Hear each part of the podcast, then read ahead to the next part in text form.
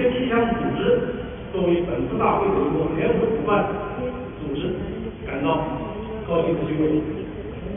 借此机会和大家分享世界气象组织发展的三个重要的方面。第一，应对气候变化，刻不容缓。刚才李俊学副秘书长代表联合国已经做了视频发言。大家知道，世界气象组织是联合国特色组织，是在天气、气候和水方面的代表联合国的权威声音。世界气象组织研究表明，今年的七月是有气象观测以来的最热的七月，最开始的时候是六月，六月、七月都是。所以，联合国秘书长古特雷斯警告，随着气候变化加剧，全球将进入沸腾时代。这个沸腾时代指的是极端高温热浪全球变暖。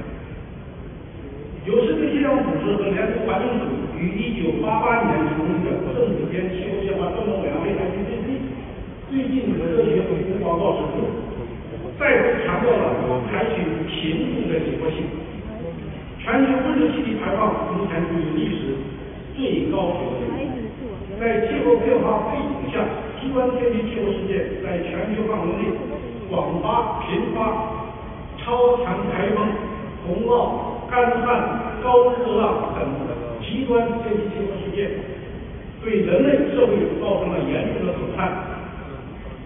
根据世界气象组织的统计，在过去的五十年（年到二零一九年），极端灾害事件高达上万次，不完全统计死亡人数超过二百万以上，二百万二百万人以上，经济损失达到三点六四万亿以上。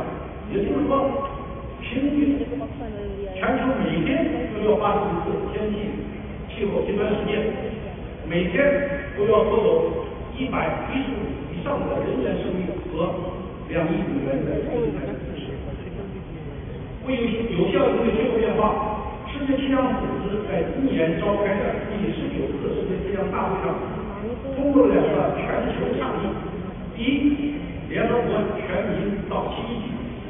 其实质内容是致力于在未来五年，通过建立和强化现有的全球预警系统，使得地球上的每个人都要受到早期预警系统的保护，以应对日益极端的天气和气候变化。这项计划正在有世界气象组织监督实施。我们共同参与这个计划有十一个联合国单位。第二个是全球温室气体监测计划，其目标是建立起自上而下的全球温室气体监测系统，基于科学、基于业务，来配合联合国气候变化方面谈判的自下而上的统计系统，帮助联合国气候变化方面谈判和成员国检验本国的碳排放效果。第二观点。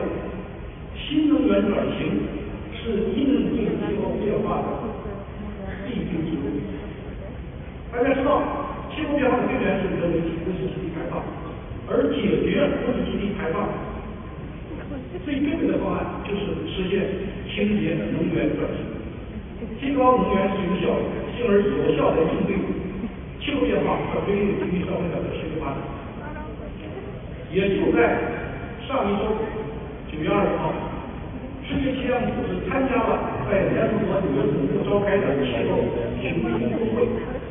本次峰会是一个重要的认知里程碑，表明全球有共同意愿加快、扩大非正转型，向更科学使用可再生能源、具有气候韧性的全球经济发展。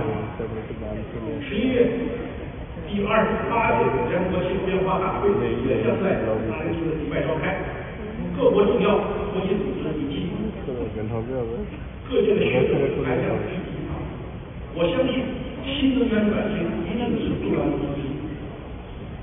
第三个观点，气象为新能源服务，是我们发展的重要的一个领域。可喜的是，世界气象组织关心的。核心的。预报业务，比如太阳辐射、风、降水，这些都是新能源的。信息。我很高兴，我今天上午听了我们的。高水平的。院士论坛，我很多启发，比如。郭建他的报告中提出电力气象的概念，他深入指出，气象条件是高比例新能源电力系统最关键的外部影响因素。赫克利院士也提出，极端天气事件加剧了可再生能源供应的间接性与不稳定性。这些论断都和世界气象组织发展的理念是高度一致的。为此，气象服务于新能源转型，我们大有作为。气象组织二零零二年发布了《气候服务广告能源专题报告》，二零二三年又发布了支持临近能源转型的综合天气气候。这些出版物都在世界气象组织网站上可以下载，是气象领域为天气气候服务。为新能源服务的最佳实践者。借这个机会，我也向全球能源互联网组织表示深深的感谢。能源互联网组织二零一七年年初到联合国总部拜访，当时联合国秘书长邓林签署提出，全球能源互联网为解决气候变化问题的中国方案。应该纳入联合国二零三零年的持续发展目标。我们和全球能源互联网组织的合作，始于二零一九年初，为共同推动建立高效、有韧性的可再生能源建立的基础。我们有同一个目标，就是加强合作，促进气象科学与能源科学、能源技术的共同发展，帮助世界气象组织、联合国的会员国加快能源转型。